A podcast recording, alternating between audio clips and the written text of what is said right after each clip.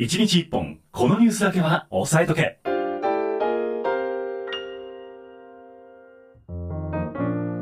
今週のあと1日をワンテーマで乗り切る情報バラエティ番組「週刊 Nobbyタイムズ」今週のワンテーマのコーナーの前に1日1本このニュースだけは押さえておけのコーナーでございます。はい。1日1本ずつ記事を紹介していくんですけどもえ、このコーナー好評でございまして大変に。はあ。の、まあ、僕が大体押さえていくのが主要なニュースなんですけども、ええ。その横田さんのサブカル系のニュースがですね そんなかゆいとどころところに手が届くニュースを、ね、取り上げてくれるんだって言ってなんか僕の周りからもあ同業者からも評判が良いという。いやそれは初めて聞いたんですけど。そうなんです。今初めて言いましたいけど。やすごい嬉しいですねそう言っていただけるのは。同業者は意外とあのそっちのサブカル得意な方が多いので。あー多分アンテナ張ってるところが一緒なんでしょうね。そうそうそうそうそう。そうそこすごい知りたかったのっていう人が結構多いみたいですので。なるほど。はいというわけで今日も今日はそんなサブカルなかったかな？でも横田さんのはね。そうですね。今週はやっぱり年明けなんでそんなにはなかったですね。そうかもしれないですね。はい。ぜひともじゃあ最後まで聞いていただければと思っておりますけれども。はい。さあ、えーまずは先週の金曜日から始めていきたいと思います、はい。まあショッキングな話なんですが、はい。実質賃金が8年半ぶりの下落幅となりました。まあでしょうねって感じなんですけどね。3.8%減でございます。実質賃金ってどういうことか、はい。横田さんもお分かりですよね。あの物価に対して給料が上がったか下がったかみたいなところですよね。そうですそうですそうです。だから同じ例えば30万円の給料をもらっていたとしても、ん。物価がトマトの値段が200円から300円に上がればですね、ええ。その分まああの買える量が減るじゃないですか。そうです。そういう意味では実質的な給料は減っているということになるわけですけども、うん。今足元で物価上昇えらいことになっております。そうですね。ね。もう。東京特部では4%は前の年に比べてですよ。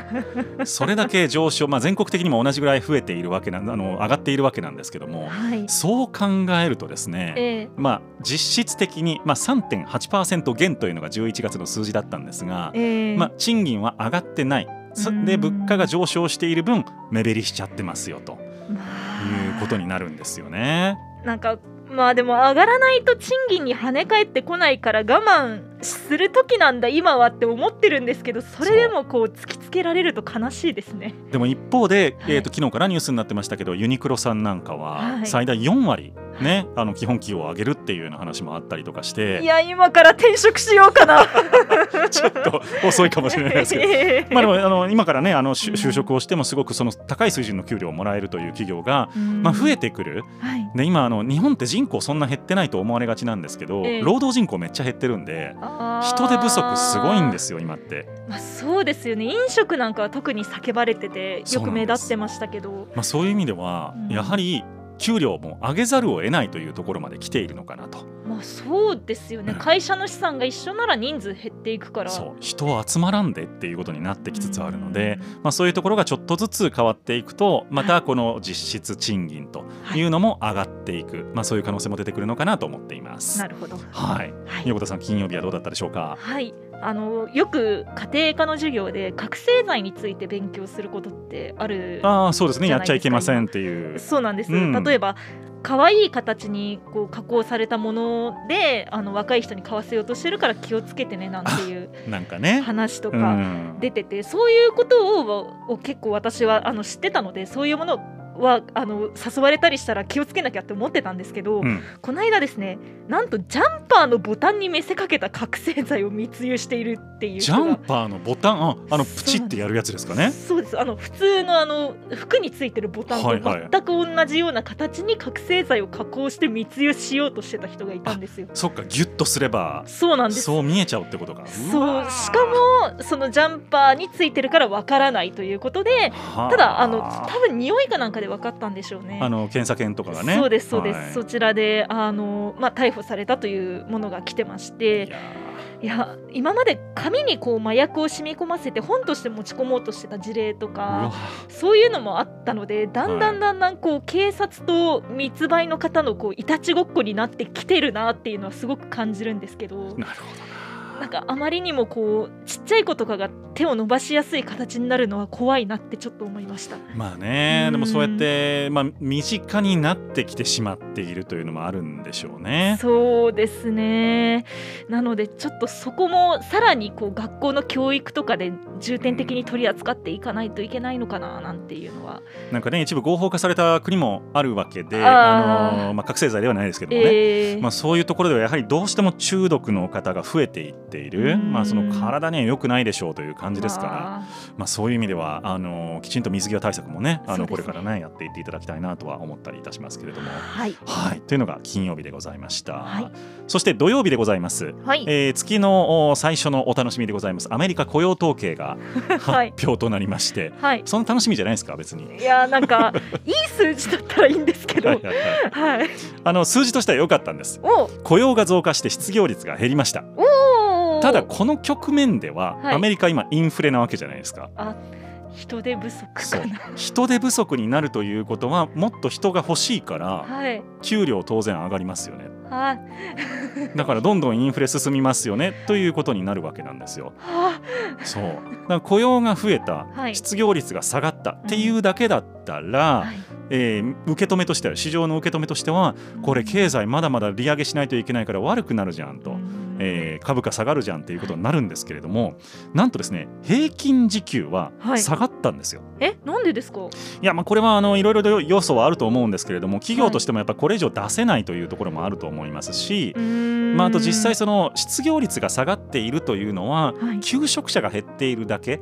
ああのー本当に人が取れないというよりもあの、実際に職を探している人が減っているだけという見方もあって、結局その取りやすさ自体はそんなに変わっていないという見方もあるわけですよね。なるほど。そしたらその職に就きたい人のその、まあ、求める条件のハードルはちょっとずつ下がってる可能性もあるってことですか、そうですね。あの何でも良ければもちろんあるんだと思うんですけれどもうん。全体で見た時に失業率は下がっているが、はい良い条件の仕事は減ってきているとい。う見方ができます。うん。で給料がそんなに上がらないということになってくると当然インフレ、えーはい物価の上昇も、まあ、落ち着いてくるはず。うんということなのではい。ちょっとアメリカの、えー景気に関してもはい。減速傾向が見えてきたのかなと。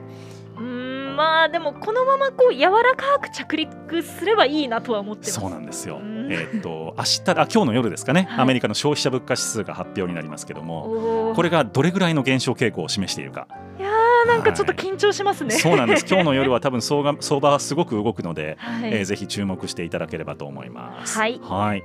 土曜日どうだったでしょうか？はいトランプ氏のフェイスブックアカウントが凍結されていたのは皆さんご存知でしょうか？有名な話ですね。そうですあのツイッターアカウントなんかもそうでしたけど、うん。あのこちらがですね数週間以内に復活する可能性があるというしましたね。これもともと Facebook は当初はですねあのうん永久アカウント停止という処分にしてたんですが、はい。一昨年の1月7日より2年っていうふうにもう軽減してたんですよいつの間にか実なるほど。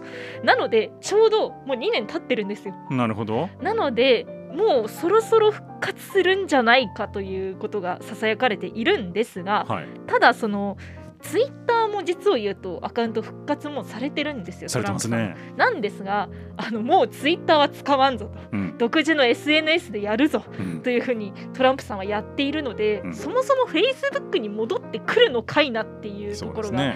注目されてますけどどうなんでしょうね。いやまあ強いですよね。もう自分のところのあの SNS を作っちゃったわけじゃないですかトランプさんは。ねだから別に確かに出ていく必要もないし、そこには支持者がたくさん集まっているわけですから。えー。あのわざわざ叩かれに行く必要もないよねっていうの分かりますよでも、そう考えるとなんか金持ちのやることって規模が違うなって思いましたよ。まあ、。金持ち影響力んすごいですよね。元アメリカ大統領ですから、ね。元世界で最もパワフルな男ですよ。そこからすると。そそうですね。プラスアルファ不動産王みたいなところありそうですますからね。なぜそれが人様の SNS に戻ってきていいよと言われなければいけないのかって感じかもしれないですよ。あーやはり物は金で解決するのが一番なのかなって。そうです。宮田さんじゃないですけど金と権力ってすごいんだなっていう感じはいたしますね。はい。さあ日曜日でございますけれどもロシアが一方的に停戦を呼びかけていたのって知ってますか？あなんかニュースで見ました。そうなんです、えーとはロシア正教のクリスマスが1月の7日だったんですけどもはい。それに合わせてですねプーチン大統領が一方的にい一時停戦を宣言していたんです。ただウクライナの側から言わせるとロシアの停戦は全く行われていなかった守られていなかったと停戦期間中も攻撃がしっかりと行われていましたよという、まあ、そういう言い分なんですね。まあこれってあれなんですかね？その軍隊の統率が取れていないのかそれとも純粋にそのもう形式的なもので守ってないだけなのかどっちなんでしょう？おそらくうん。軍隊の統率があまり取れていないという部分が大きいのではないかというふうに言われているんですけれどもなるほど。それもでも誰が本当のことを言っていて誰がその事実を膨らませているのかがわからないんですよね。確かにそうですね。だから本当にじゃあプーチン大統領が口では一時停戦って言ってるけどやれって言っているのかどうかっていうのは誰にもやっぱわかんないじゃないですか。そうだからちょっとですねこれは本当に情報戦になってきているなと。情報を得る手段が多くなってきたからこそ情報が本当に兵器に変わりうるものになってしまったなっていうのは思いました。でやっぱりその西側諸国の情報機関なんかが公式情報として、ええ。えーロシアが今弱体化しているとか、うん。あのもう砲弾がなくて困っているみたいな情報を発信をしているんですけども、はい。まあ、それも当然我々からしたらですねええ。なんか情報源の本当にその衛星写真を見たりとか話を聞きに行ったりとかでできないわけでどこがその公式情報でさえも本当かどうかっていうところ。がん。難しいところなのかなと。なるほど。うん。なんか今まで公式の情報だからっていう信頼性があったものが公式の情報でも自分たちで見ない限りわからないっていう風な疑念に変わるのは本当に今の時代ならではですね。まあ、日本も戦争中はそうでしたから、そういう意味では、はい、はい。十分にあり得ることなのかなと思いました。なるほど。日曜日どうだったでしょうか？あのメルカリって結構とんでもないものが出品されてたりすることってあるじゃないですか。ああ、なんかあるらしいですね。はい、あの2022年の空気なるものが出品されてたらしくて あのハワイの空気の缶詰みたいいやなノリですよね。そうなんですよこれただのポリ袋が2万円超えで出品されてたんですよあの え、落札されるんですか、それでも？実はうん。今のところ確認できた中では、はい。あの落札はされず削除という形にはなっていたんですが、うん。一応あのメルカリ側のコメントとしては、うん。そのガイドラインにその、まあ、出品が抵触しているかどうかっていうのは、うん。実は個別回答は控えさせてくださいっていうことは言われているんですが今現在あのこの記事をまとめたのが昨日だったんですけど昨日確認したところだと全部削除されてたので多分売り売られても買ってる方はいないんじゃないかなとはうん思いましたね。まあなんかギャグで500円ぐらいやったら僕も買うかもしれないんですけど。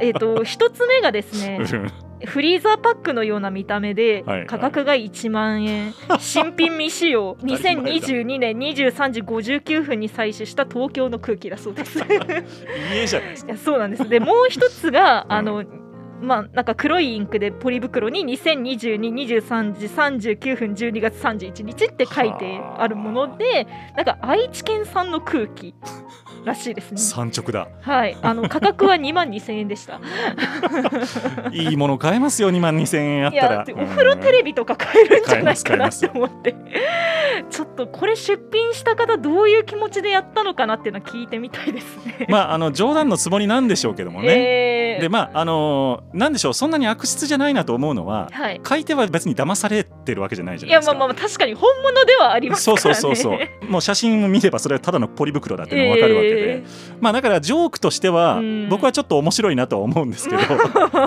あのー本当に買ってしまって何これって思った人がいるとしたらそれはなんかえーいたたまれないなとは思いますけどね。そうですね。あのご自身の判断で出品と購入はあの皆様考えていただければと思います。そうそうですね、はい。まあいろんなこと考える人がいるもんでございます。はい。さあそして月曜日でございます、はい。えー企業の倒産件数ですね、3年ぶりに増加をいたしました。おお2022年の日本国内の企業倒産件数なんですけれども、これウクライナ侵攻などで、えー、原油価格が高騰したりとかですね、はい、あと2021年コロナ禍で行われました、はい、実質無利子無担保融資、まあ、いわゆるゼロゼロ融資と呼ばれるやつ、はい、えー、これの恩恵でこうずっとなんとかこう食いつないできた企業というのが、まあ、返済ができなくなってしまって、えーまあ、先行きが見通せない中で倒産を選んだという企業が増えたという、まあ、いろんな要素が重なりまして、はい、3年ぶりの増加となったということなんですね。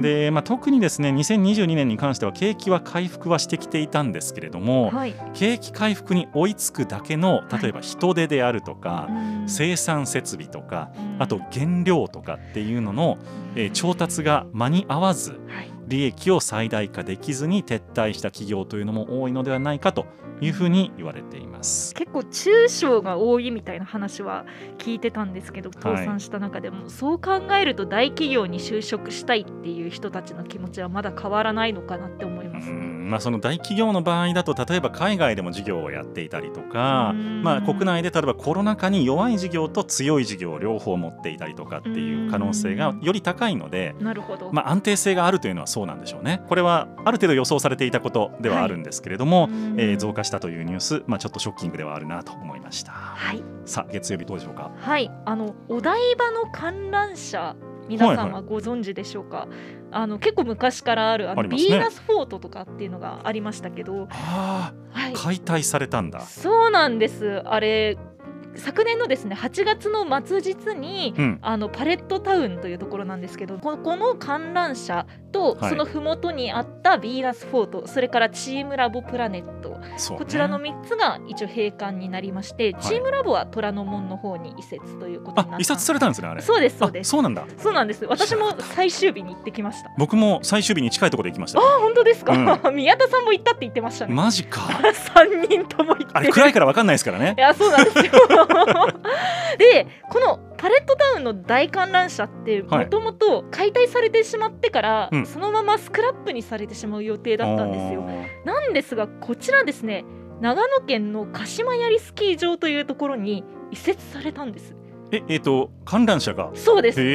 あのもともと海底がいないからスクラップにしようかなんていう話があったんですが、うんあのゴンドラの耐久性自体に問題がないのと、うん、あとノンスキーヤーでも雪遊びを楽しめるテーマパークを作りたいって言ってたのがこの鹿島槍スキー場で。なるほど。でその、まあ、利害が一致して鹿島槍スキー場がこう無料で引き取ったというところで。無料だったらまあね、まあ、メンテナンスとかかかるんでしょうけどいいですよね、うそういう。そうですね。結構あの今雪が減ってるって伸びたいでも言ってたじゃないですか。なので雪遊びと観覧車っていうところでいうとまた新しい需要が生まれてくるのかなちょっとね SDGs 的にもいいですよね。そうですね。ねはい。いろんな地方創生の仕方があるもんでございます。はい。はい。火曜日でございますけれども、はい、まあ先ほどのトランプさんがフェイスブック再開みたいな話あったじゃないですか。えー、ちょうど2年前どんなことがあったかというと、はい、アメリカの議会が襲撃されたんですよ。そうですね。トランプ支持のそうです方々がってことでしたね。放棄しました。えー、でその同じようなことが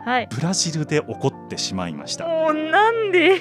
そうなんです、えー、前の大統領ボルソナロさんの支持者が、議会と大統領府と最高裁判所を襲撃をしました、はい、まあ、このボルソナロ大統領が掲げていたポピュリズムによる政治の分断というのが事件の引き金ということになっておりまして、はい、まあ、本当にアメリカの連邦議会襲撃事件と構図はよく似てるんですよね。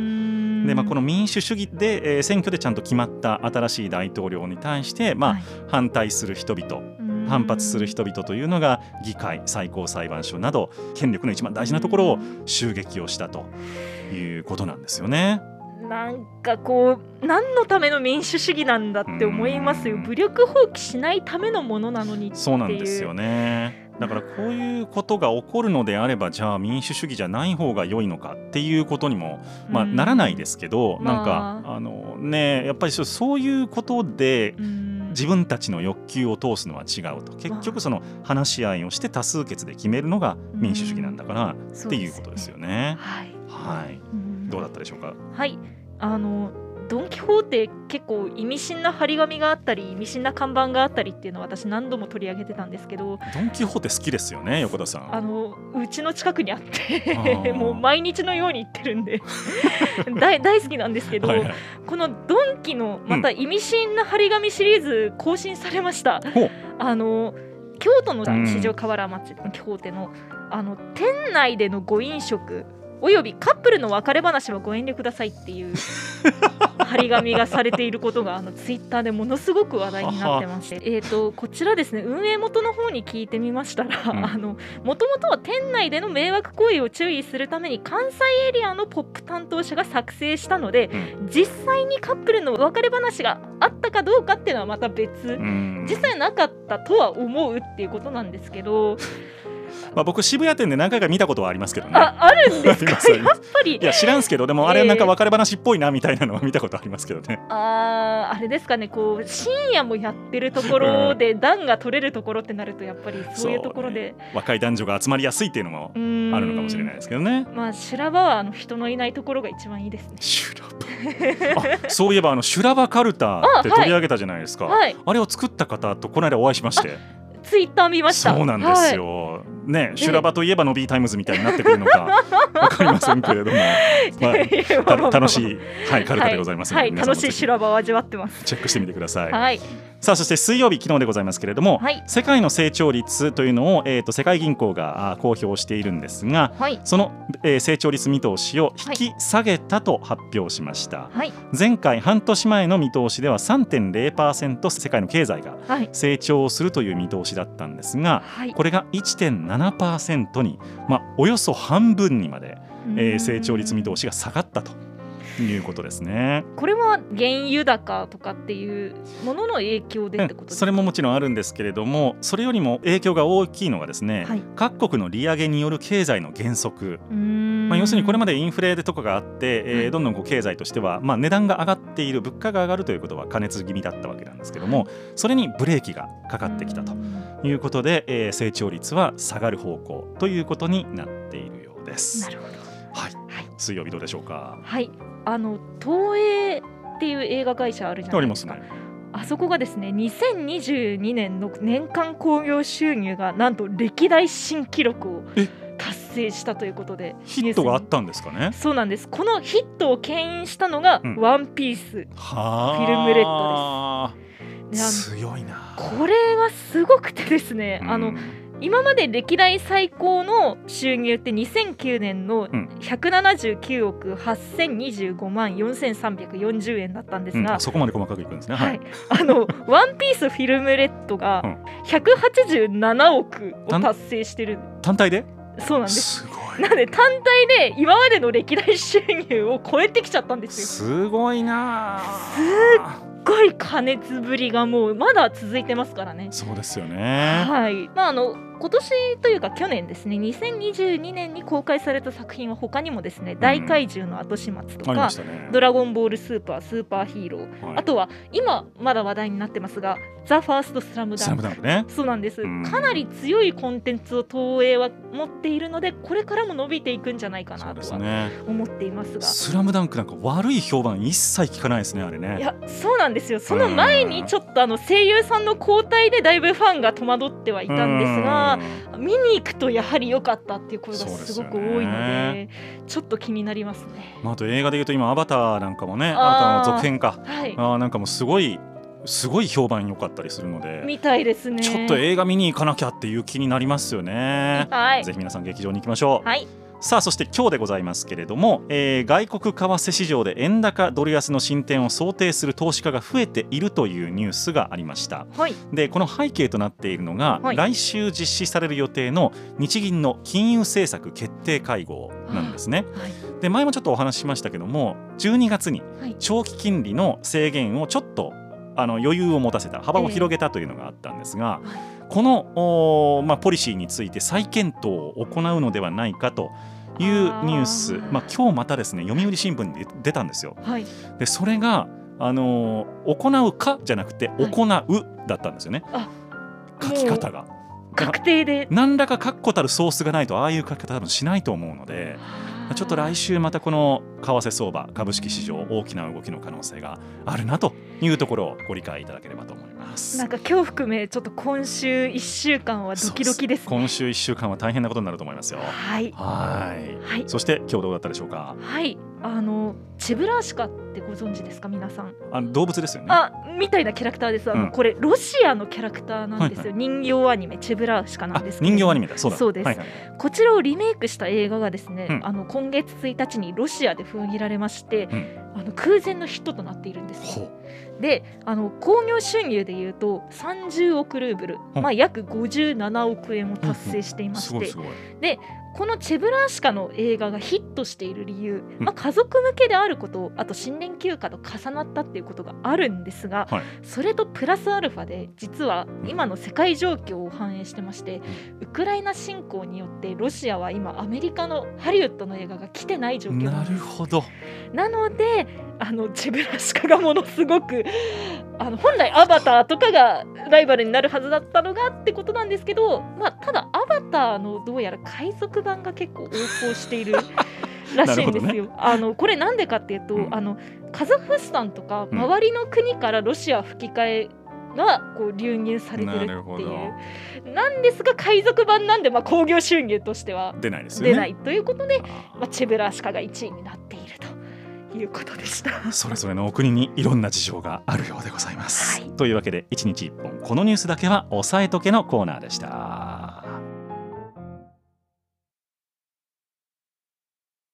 今週のワンテーマ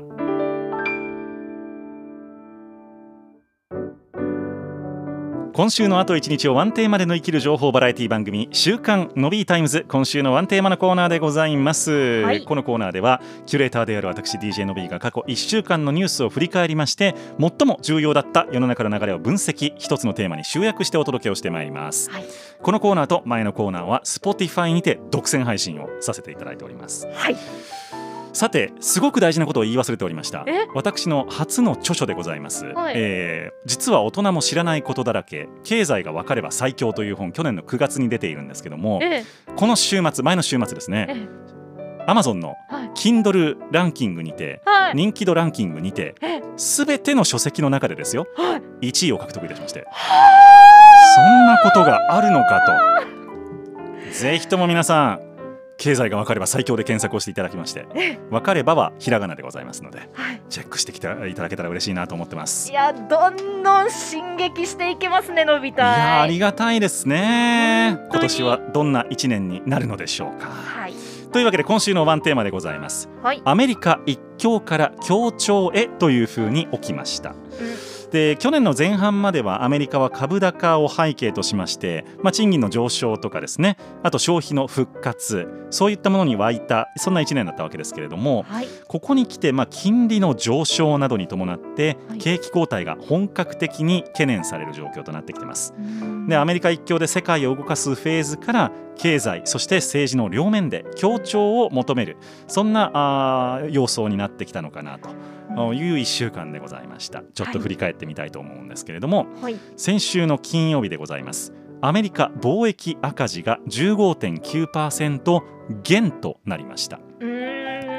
これ貿易赤字だから、はい、なんとなく減った方がいいように思うじゃないですかまあそうですよね。そうなんですよ。ただ赤字っていうことは、はい、えー、それだけ輸入をしているっていうことですよね。輸出よりも輸入が多いっていうことになるわけなんですけども、えー、それだけ購買力が高いっていうことにもなるんですよ。なるほど。そう。これが減っているということはアメリカの中で購買力が減っている。まあ、それは物の動きももちろんねその瞬間最大風速的なものもあるんですけれども、えーはい、まあ、あと中国の新型コロナウイルスの蔓延によって生産も滞りがちだったと輸出輸入もまあ、最大の相手国なのでそういう意味では、えー、滞りがちだったという背景もあるんですが、まあ、これちょっとアメリカの経済の減速を映す一つの数字なのかなと思います。なんかこうやり取りが多い方がいいって感じですよね。そうですね。やっぱりあの、赤字だから良くないということではなくて、貿易で赤字だったら逆に例えばその金融取引とかサービスの取引とかで黒字になってそれでバランス取ってるはずなので。なるほど。そうです。だからトータルで見ないとその単体で貿易赤字だけで見ると赤字だから良くないっていうことではないんですね、うん。国際収支全体で見ないとちょっと分かんないなというところです。はい。はい。そして、えー去年の前半まではイケイケどんどんで株価が上がっておりました。はい。IT ハイテク業界で、えー端的に言いますと解雇が増加しているというあニュースでございます。まあツイッターもすごく解雇されてましたからね。まあ、これまでにですねい。事業の見直し、人員削減を行った、まあ、代表的な企業で見ましてもええ。メタ、フェイスブックの親会社ですね、はい。が1.1万人。これ全体の13%に当たるそうです。はい。とあと、えー、アマゾンえ。これ1万8000人を削減。あでもアマゾン結構雇用たくさん募集してませんでした？思いますよね。えーところがこれをもうあの削減を今している。で、 Salesforce って言ってね、あの営業用のツールなんかを売っている会社、ここも7000人売っているということ。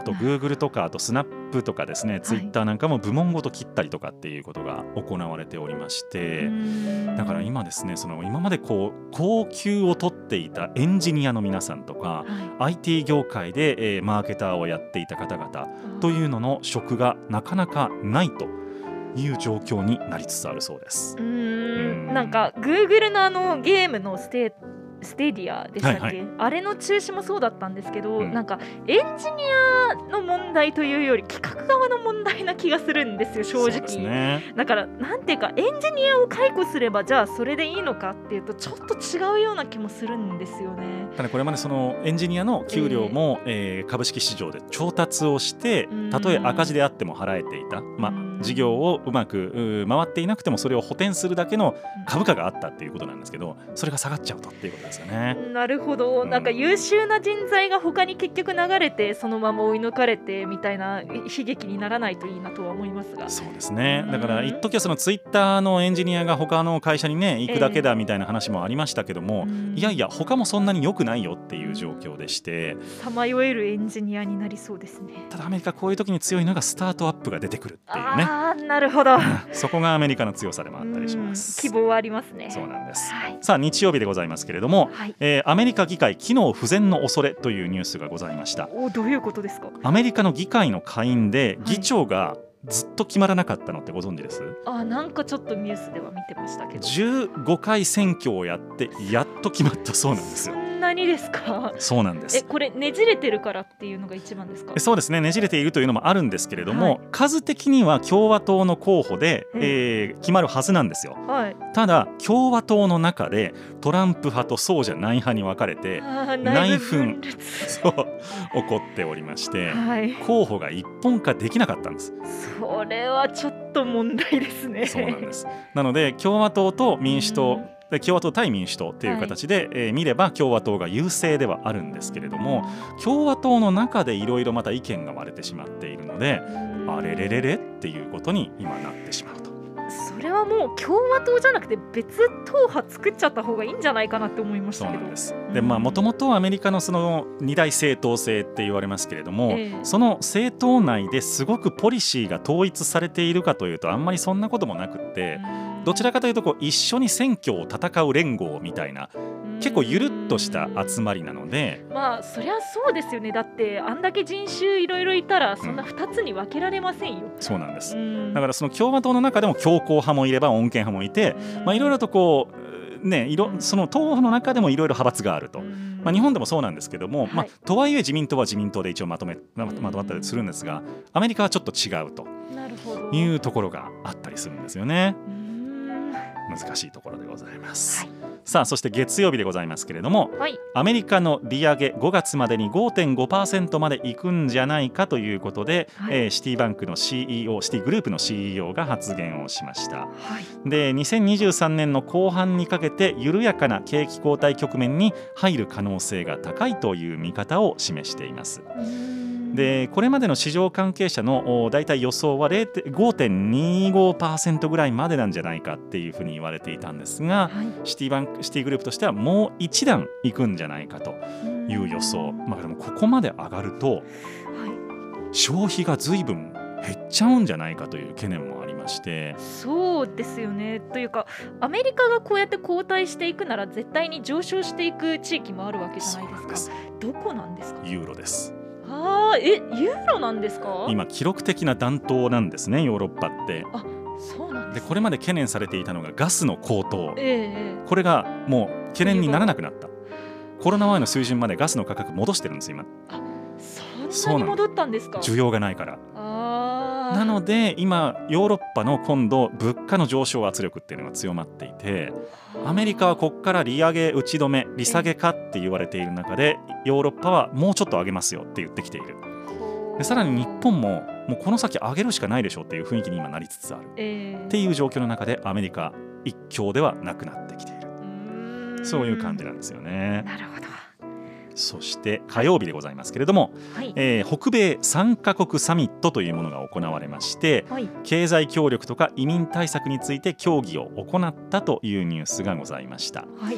まあ、北米の中でまあ要するにカナダとメキシコとアメリカなんですけどもはい。この3カ国というののまあリーダーはずっとアメリカだったわけですよね。ええ。でメキシコからの移民を壁を作って阻止するぞみたいなことをねありましたえーねトランプさん言ってたりしましたけれども、はい。まあ、そういうことをもう言ってられずうん。アメリカとカナダとメキシコで協力をしなければうん北米のその治安みたいなものも守れなくなってきているとうんいうことで、まあ、話し合いが取り持たれたというニュースでございました。なるほどまあ、そんなちょっとまあ不安定な状況なんです。まあ、ただ情報がこれだけ行き交ってる中で人とか物が移動できないっていうのは不便でしかないですからね。そうなんですよね。うんまあ、だからコロナも大体まああー、ね、制限がなくなってきて、ええーここから国同士の交流また再開していくのかなとです。はい。そして昨日でございますけどもはい。IT 業界だけではございません。え投資銀行の U ゴールドマン・サックス3200人削減というニュースが出ました。ー、はあなんてこと。をスピーディーです。今週にも着手するということでございまして。えこれいきなり解雇されるってことですか？す。すでにもう中国なんかでは解雇されたというニュースも出ています。というわけでやることがドラスティックなんですね。まあそれだけこう傷をね広げないようにっていうのはあると思うんですけど。えー全社員の6%に当たる3200人ということでは投資銀行部門が不振だということなので、ええめちゃくちゃ稼いでる人たち3200人が解雇される可能性があると。いいうことでございます。厳しい。まあ、市場環境もありますし、はいえーまあ、これだけ、ね、金利が上がってくるとなかなかあーこれまで勝ってきた人も勝てなくなってきているということなんでしょうから、はい。えー金融も厳しくなってきているということですね。はいそして今日でございますけれども、はい。北米3カ国で同じように供給網の強化というものが、きえー合意をされました、はい。まあ、特に半導体ですとか、まあ、そういいった分野において、えー供給をちゃんと3カ国によってね、えーその県内で回していきましょうとい。うう合意がなされたということでアメリカがリードっていう感じではなくみんなで役割分担していこうぜという元の状態に戻りつつあるなんか世界の警察と言われていた頃が懐かしいような気がしますそうですね。特にまあトランプさんの時代にまたねアメリカに一極集中になってきていたのをええまたちょっと緩和していっているうんそんなイメージになっているんだというところを捉えてほしいなと思いました。はい。というわけで今週のワンテーマのコーナーでございました。はい